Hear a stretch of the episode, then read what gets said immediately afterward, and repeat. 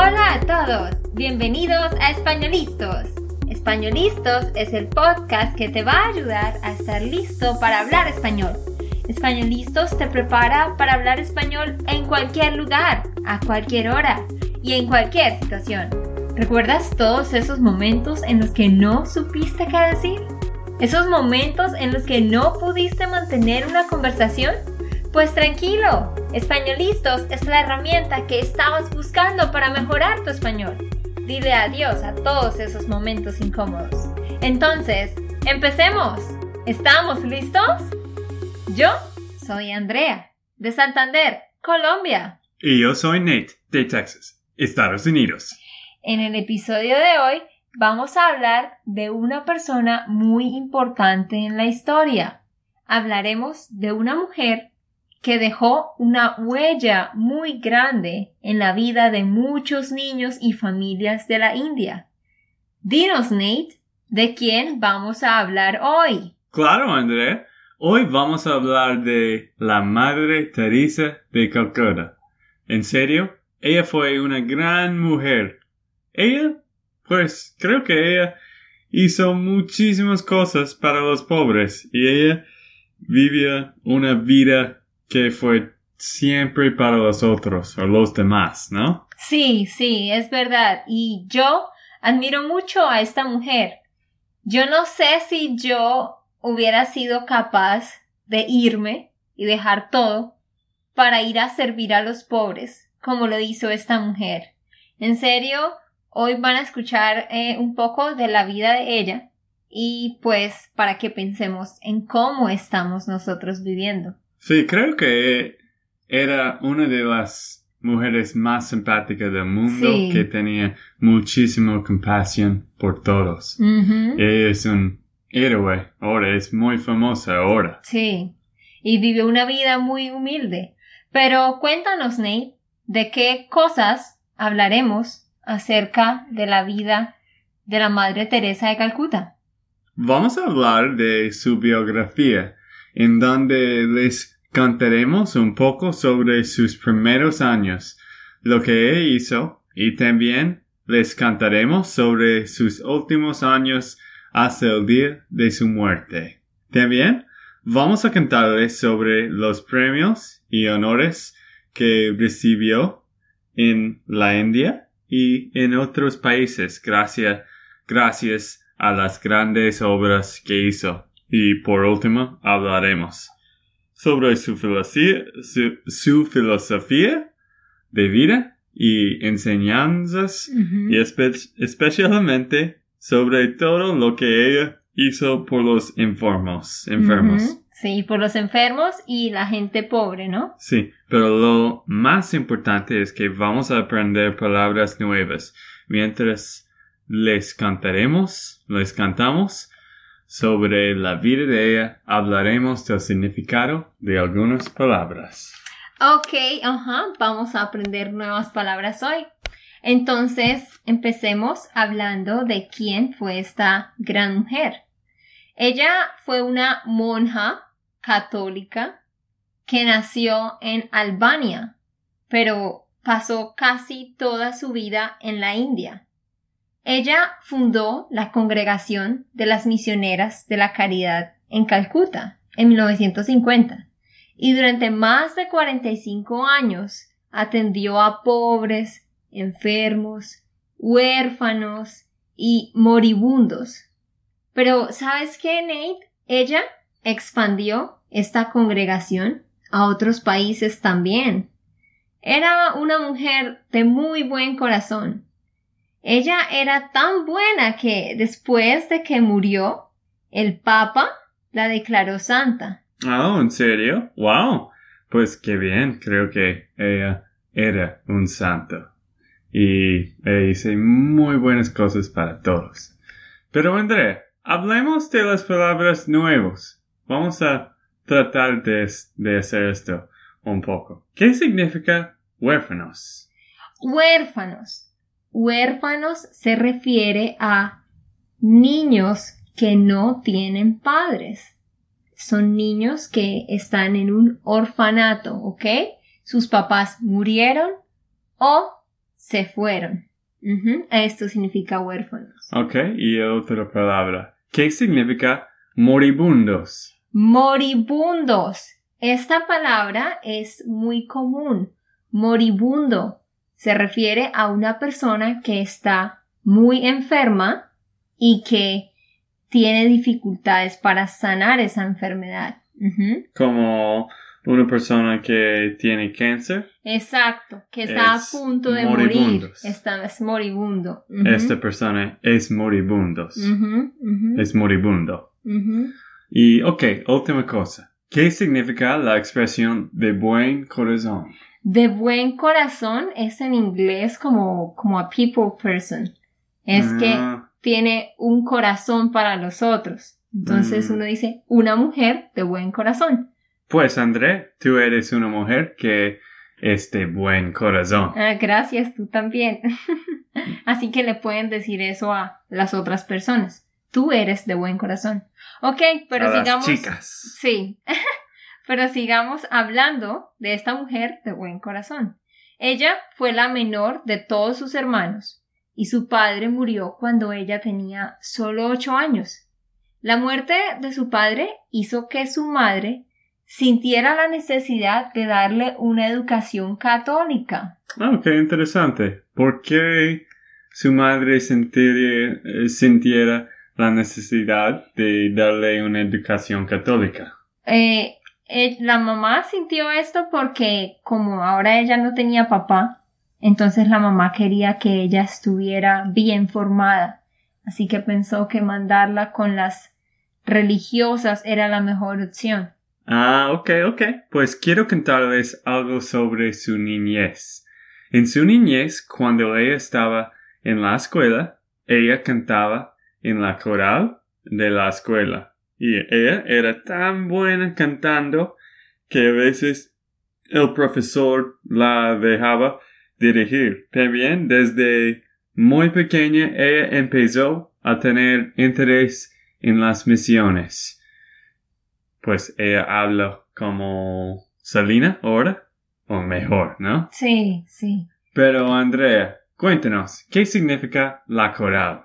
Esto, la coral, dice, ella cantaba en la coral, es un grupo de personas que cantan, ¿no? Como the chorus, no sé, Mm, sí, ¿sí? en inglés. sí, Es sí. un grupo de personas que cantan al tiempo, así que ella hacía esto desde niña. Ok, gracias Andrea. ¿Tú sabías que ella, ella tenía el talento para cantar? No, yo no sabía, es muy interesante pensar porque eh, leí que esta mujer era, si ella quisiera, podría ser una cantante famosa, pero ella renunció a esto para ir a los pobres. Sí. Ella, ella, ella sabía que ella quería ir a las misiones. Desde niña ella quería ir a las misiones. Ah, sí, sí. Esta mujer siempre supo lo que quería desde que era muy pequeña. Desde que ella empezó a escuchar historias de misiones, sintió el deseo de trabajar al igual que ellos en la India.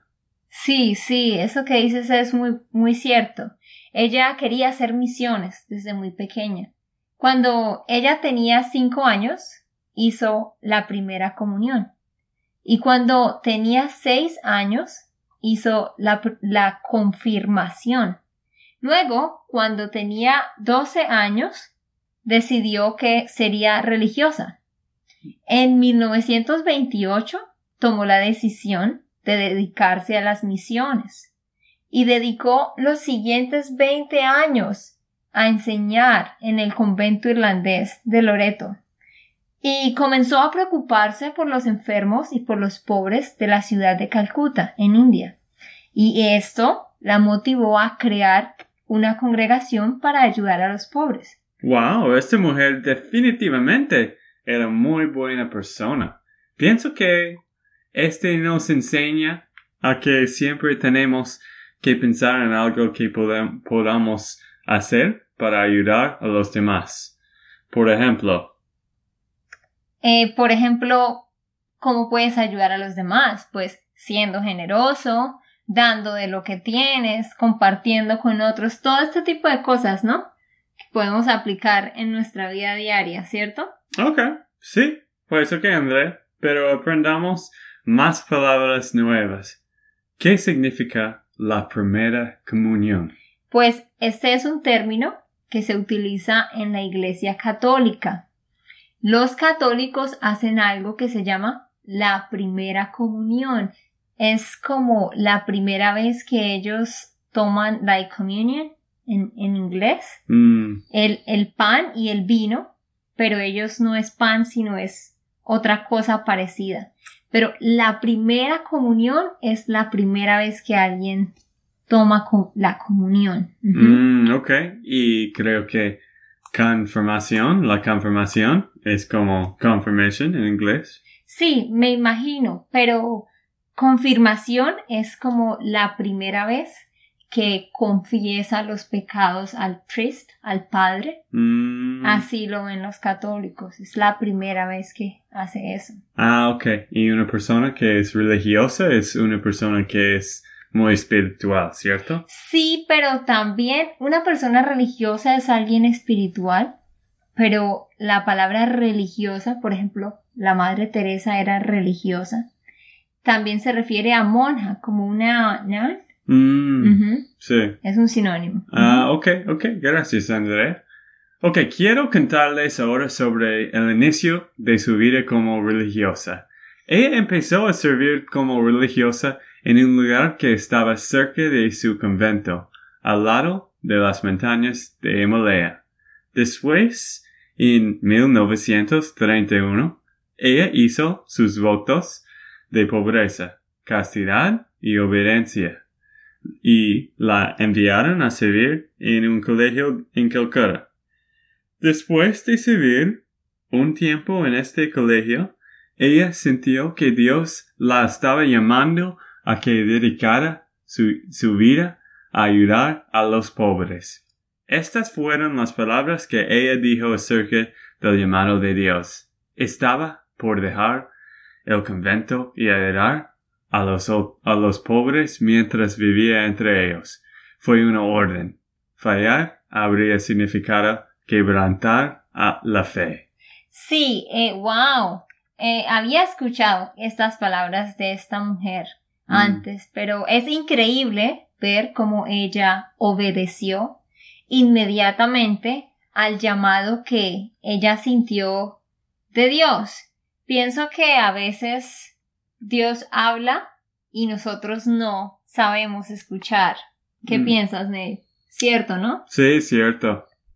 Creo que a veces hay palabras que es difícil de, de escuchar porque mm, esto es, es que yo quiero vivir una vida que es muy cómoda y pero creo No que- queremos hacer cosas por los otros. Sí, sí, sí, sí, pero pues había algunas frases y palabras que no entendí. Como fallar habría significado quebrantar la fe. ¿Qué significa esta frase? Ah, ella decía que ella decía fallar significaría quebrantar la fe. Fallar es como to fail, to fail, Mm, como no cumplir, ¿sí? Esto sería igual a romper la fe o dañar la fe. Ah, ok. Y dime la frase de nuevo. Fallar hubiera significado quebrantar la fe. Ah, sí, ella no quería quebrantar la fe cuando ella escuchó la voz de Dios. Sí, exacto. Ok. Y otras palabras. ¿Qué significa convento? Convento.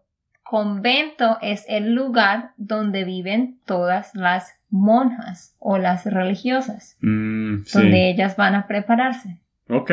¿Y qué significa votos? Creo que significa como votos en inglés, ¿no? Votes. Sí, pero ah, en este caso significa promesas, que ella promete entregar, por eso decía pro- pobreza, castidad, que de hecho esta palabra castidad significa eh, no tener relaciones sexuales, o sea que los votos son promesas en las que la persona renuncia a cosas, ¿sí? Renuncia a la riqueza, renuncia a casarse, renuncia a muchas cosas.